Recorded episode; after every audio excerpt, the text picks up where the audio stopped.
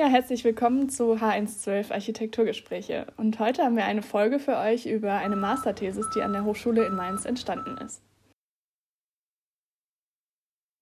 Ich bin Miriam, Assistentin in der Fachrichtung Architektur und freue mich, dass Jelena Mitrovic uns heute erzählen wird, wozu sie geforscht, geschrieben, gedacht und geplant hat. Und schön, dass du da bist, Jelena. Hallo. Ja, Jelena, du hast jetzt gerade deinen Master abgeschlossen, ähm, den du von 2019 bis 2021 absolviert hast. Und auch deinen Bachelor hast du vorher in Mainz gemacht ähm, und nebenher in verschiedenen Büros gearbeitet. Genau. Jetzt kommen wir wieder zu dem Schluss deines Studiums äh, und damit zu deiner Masterthesis, was heute auch das Thema sein wird. Ich mache eine ganz kurze Einführung, ähm, denn der Titel deiner Masterthesis ist, um das schon mal vorwegzunehmen, Together, gemeinsam statt einsam, mehr Generationenwohnen, Senioren und Kinder aus Heimen. Ja, und der Titel sagt ja eigentlich schon aus, was das Thema dann gleich auch sein wird. Ähm, es geht nämlich um das Zusammenleben von Alt und Jung und einer möglichen gegenseitigen Unterstützung. Ja, und damit starten wir. Ähm, und vielleicht kannst du uns zur Einführung in das Thema kurz erläutern, was deine Intention bei der Arbeit war und wo deine persönliche Motivation ähm, dabei lag. Gerne. Also ähm, für mich war es erstmal wichtig, generell ein Thema zu finden, was mir einfach gefällt. Also habe ich mir erstmal herausgesucht, worüber ich überhaupt schreiben möchte. Und da war eigentlich schnell für mich klar, dass das ein soziales Thema sein soll. Und ähm, ich finde gerade so Themen über Senioren sind ja echt oft jetzt äh, schon Thema selbst. Und ich finde, Kinder, das ist, kommt eigentlich meistens nur so vor in Kitas. Und da habe ich mich so ein bisschen mehr damit beschäftigt und ähm, dachte mir dann, da ist irgendwie ein Potenzial, womit man was machen könnte. Und ähm, gerade so unsere Architektur und der Städtebau und der Wohnungsbau haben eben so die Möglichkeit, dass man entweder zusammenbringen kann oder trennen kann. Und genau das wollte ich auch mit meiner Arbeit machen und ähm, habe dann auch äh, versucht, diese verschiedenen Disziplinen irgendwie zusammenzubringen und habe das auch versucht äh, mit meinen Prüfern und habe mir dabei eben einmal aus unserem Fachbereich jemanden rausgesucht und nochmal aus der Soziologie. Mhm. Das heißt, es hat sich jetzt nicht nur auf das Thema ausgewirkt, sondern äh, ist übergreifend dann auch in die Prüfer übergegangen. Ja. Ähm, möchtest du uns kurz vorstellen, worum es in deiner Masterarbeit ging? Ähm, also wie der Titel ja schon sagt, geht es um Mehrgenerationenwohnen, aber eben so einen Schritt weiter gedacht. Also dass es nicht nur ähm, temporäre ähm, Veranstaltungen sind oder Projekte, sondern wirklich das Wohnen zusammen. Deswegen eben Kinder aus Heim und Senioren aus Heim. Und ähm, ich habe mich erstmal mit dem Problem selbst beschäftigt. Also woher kommt das eigentlich, dass diese zwei Gruppen nicht genug äh, gefördert werden oder eben ein bisschen über den, naja, über den Kamm geschert werden, dass da eben nicht viel Neues passiert. Und deswegen habe ich mich da erstmal eingelesen, quasi in den Schritt. Der nächste Schritt war es dann, in die Typologie einzusteigen, also so ein bisschen, wie wurde bisher umgegangen mit dem ganzen Thema und wie wird überhaupt gewohnt in Heim, also sowohl bei Senioren als auch bei Kindern und ähm, habe dann mir herausgesucht, ob es nicht schon weitere Projekte gibt, also Projekte, die eben schon hm, mit den Generationen arbeiten und ähm, wie damit dann weiter umgegangen wird. Und daraus dann eben mein, meine Idee und meinen Entwurf ähm, ja, äh, entstehen lassen und mhm. damit versucht zu belegen, ob das wirklich einen Sinn hat oder eben nicht. Mhm. Ja, vielleicht ist es ganz interessant, das mal kurz noch auszuführen, dass die Masterthesis in der Hochschule Mainz meistens so dreigeteilt ist. Also, dass man einmal so die theoretische Aufbereitung hat, ähm, dass man dann aber auch ähm, ja, das Analysieren anhand von gebauten Projekten ähm, als zweiten Teil irgendwie darstellen muss und als drittes dann noch einen Entwurf ablegt, ähm, der das Ganze irgendwie zusammenfasst. So, ja, vielleicht kann man das an der Stelle nochmal kurz zwischenschieben. genau. Ja, ich habe mir drei Fragen auf oder vier Fragen aufgeschrieben, äh, die ich dir gerne zu deiner Arbeit äh, stellen würde, die vielleicht ähm, ja dann einfach noch mal ein bisschen tiefergehend die einzelnen Punkte beleuchten.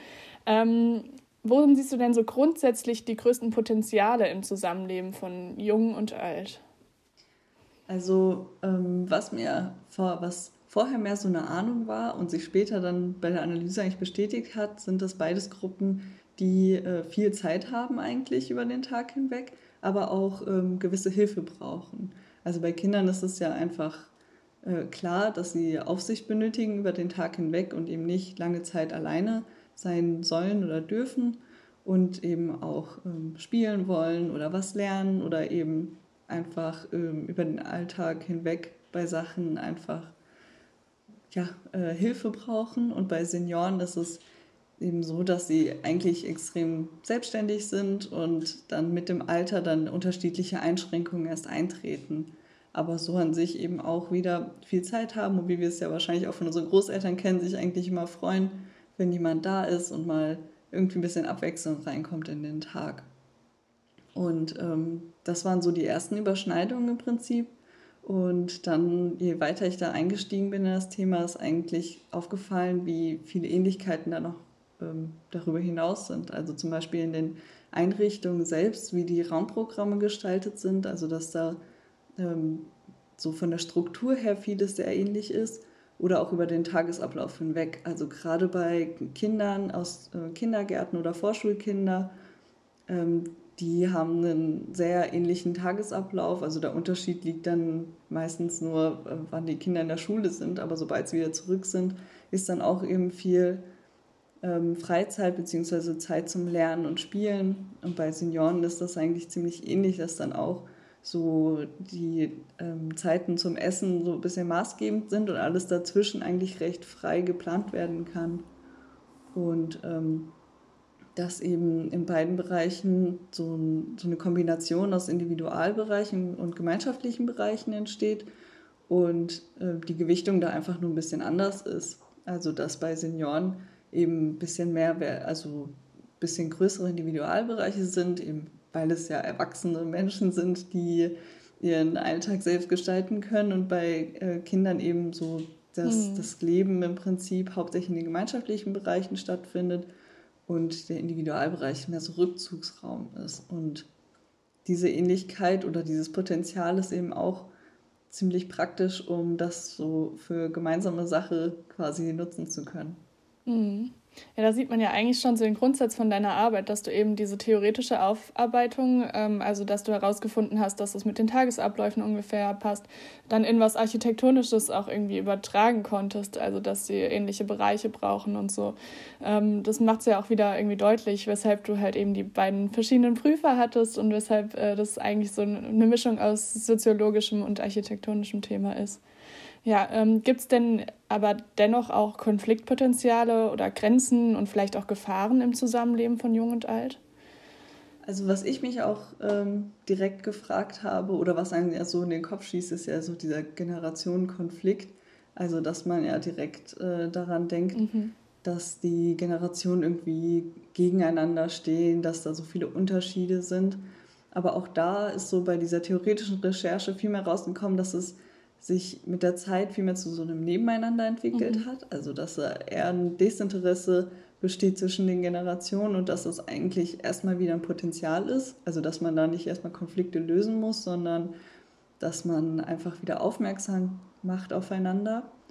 Und ähm, ich glaube, die größten äh, Gefahren oder Grenzen sind, dass es einfach nicht überstrapaziert werden darf. Also dass ähm, diese Projekte sehr gut geplant werden müssen einerseits, also dass auf jeden Fall viel Vor- und Nachbereitungszeit mit eingeplant werden muss, weil einfach nur das Zusammenbringen von den beiden Generationen ist noch keine Qualität, sondern das wäre dann einfach nur äh, das Zusammenstellen ohne Plan. Deswegen braucht es da schon Anleitung und ähm, braucht eben von beiden Seiten, aber auch mhm. von den Organisatoren im Engagement und auch Zeit und auch Lust, das zu machen. Und ähm, ähm, was dann eben so zwischen mhm. der Interaktion selbst so die Grenzen sind, ist einfach, dass ähm, keine Hierarchien entstehen dürfen. Also gerade wenn es irgendwie um Wissensvermittlung geht, dass jetzt, dass es nicht zur Schule wird nach der Schule, sondern dass es eben, dass die größte Qualität von dem Ganzen eben die Zeit zusammen sein soll und nicht, dass da effektiv irgendwas umgesetzt wird oder passiert sondern eben, dass das ähm, ein harmonisches Zusammensein ist. aber das zeigt ja auch, dass äh, Konfliktpotenziale oder Grenzen nicht unbedingt was Negatives sein müssen, sondern vielleicht auch irgendwie ja, positiv umgesetzt werden können, wenn man irgendwie drüber nachdenkt und wenn man versucht, das architektonisch oder auch soziologisch zu lösen. Ähm, ja, in deiner Arbeit sprichst du von intergenerativen Projekten. Vielleicht kannst du kurz beschreiben, was das ist. Also intergenerativ, ich denke, das bezieht sich auf in, zwischen den Generationen. Ähm, und welche, welche Vorteile ergeben sich denn aus den Projekten?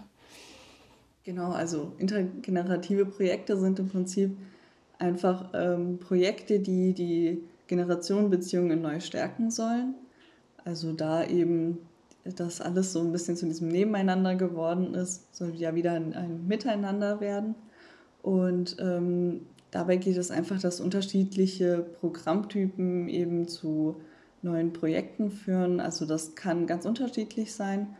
Entweder ähm, können das Projekte sein, wo ähm, Senioren den Kindern helfen oder andersrum oder eben auch, dass beide zusammen wiederum anderen helfen können. Also da kann sich das eben mit der Person unterscheiden, also je nachdem, wie viele mitmachen, aber es kann sich auch unterscheiden, in welchem Rahmen das stattfindet, ob das ähm, irgendwo draußen stattfindet oder ob das wirklich Kurse sind.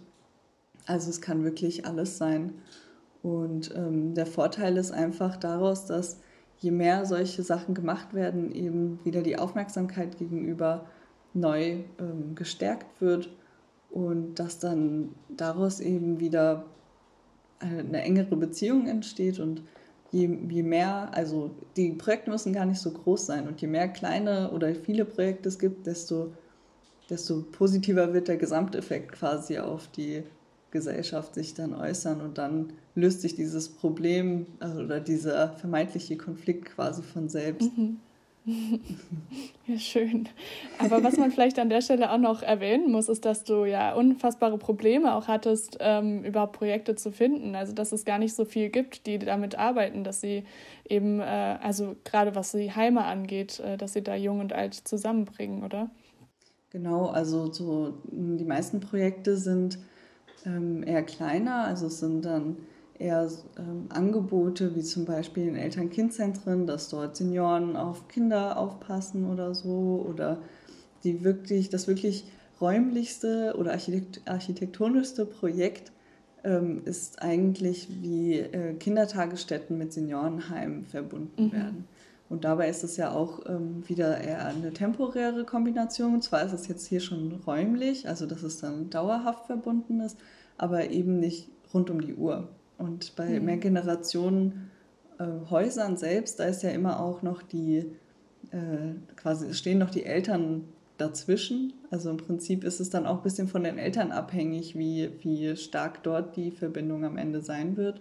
Und bei den Heimen ist es dann ja, also das ist dann ja quasi die Idee, dass es eben nochmal einen Schritt weiter geht und dann wirklich ähm, ähm, ein größerer Profit quasi daraus entstehen kann, eben weil es so, ähm, so direkt ist, diese Verbindung und dann mhm. eigentlich jederzeit ähm, irgendwas entstehen kann oder eben so spontane Treffen entstehen können oder eben geplante Sachen und immer die Möglichkeit besteht und dann ist es quasi nur noch die Bereitwilligkeit, die dann dazu führt, ob es klappt oder eben nicht. Ja, ich finde es interessant, weil an dem, was du jetzt so erzählst, merkt man ja auch, dass ähm, also Seniorenheime sind für uns alle ganz normal, aber Kinderheime ist dann irgendwie doch nochmal ein anderes Thema. Und äh, das ist das, was du am Anfang gemeint hast, dass Kinder da irgendwie oft vergessen werden. Deswegen glaube ich, dass das schon auch eine wichtige Erkenntnis irgendwie ist. Ja, welche Erkenntnisse konntest du denn grundsätzlich aus der Masterthesis äh, für dich mitnehmen? Also ich finde, ja, mir ist aufgefallen, immer wenn man das so erzählt, das Thema, klingt es erstmal radikaler, als es ist. Man denkt sich, was, wie kann man das denn kombinieren? Aber ähm, am Ende ist es halt wirklich mehr so wie so der nächste Schritt, also so eine Weiterentwicklung. Also es geht halt äh, nicht darum, dass man zwanghaft die Leute irgendwie zusammensteckt und jetzt wohnen alle nebeneinander und sind jetzt Nachbarn, sondern es sind, ähm, sollen trotzdem noch äh, getrennte Häuser quasi sein, aber einfach ähm, quasi allgemeine Bauten, die eben zusammen dann gut funktionieren und die eben umnutzbar sind. Und ähm, dass, dass einfach Angebote geschaffen werden mit der Architektur und dass dort ähm, dann quasi nutzerbedingt dann entschieden werden kann, was jetzt wirklich äh, gemacht wird oder was nicht oder wo dann eben wieder die Grenzen entstehen. Und ähm, ich finde auch, dass also allgemein bei der Masterarbeit findet man irgendwie seinen Weg selbst beim Lesen und Recherchieren und das Thema entwickelt sich quasi von alleine und man merkt dann, äh, wo das alles hingeht und was möglich ist und äh, wie man das am Ende umsetzen kann in, das, in seinen Entwurf. Mhm. Ja, auf jeden Fall, ja. Ähm, ja, zusammenfassend ist es, glaube ich, einfach festzuhalten, dass, äh, dass in diesem Zusammenleben von Jung und Alt noch viel Potenzial steckt, was noch nicht ganz ausgeschöpft ist. Aber vielleicht konntest du mit deiner Arbeit da ja so einen ersten Stein legen, damit es sich irgendwann auch ändert. Ähm, ja, möchtest du abschließend noch ein persönliches Fazit zum Masterstudiengang Wohnungsbau in Mainz ziehen?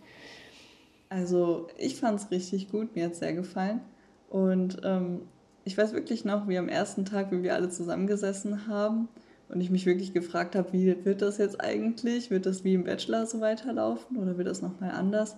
Und äh, da hat unser Professor eigentlich direkt gesagt, dass wir im Bachelor alles gelernt haben, was wichtig ist und dass wir jetzt im Prinzip Kollegen sind und ähm, jetzt reden wir einfach nur vertiefter übers Wohnen. Und das hat mir eigentlich ziemlich gut gefallen, weil das war dann so, ähm, das waren dann halt wirklich irgendwie Fachgespräche über die ganze Zeit hinweg und das Ziel war eigentlich immer, dass jeder so seinen, seinen Entwurf äh, machen kann und so das Beste daraus holt und das nie ähm, oder dass es halt eigentlich immer ähm, das Ziel hatte, dass, dass es einfach nur besser wird und nicht verändert.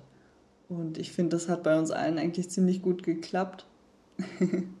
ja, das sieht man ja anhand der schönen Ergebnisse jetzt auch von den Masterthesen.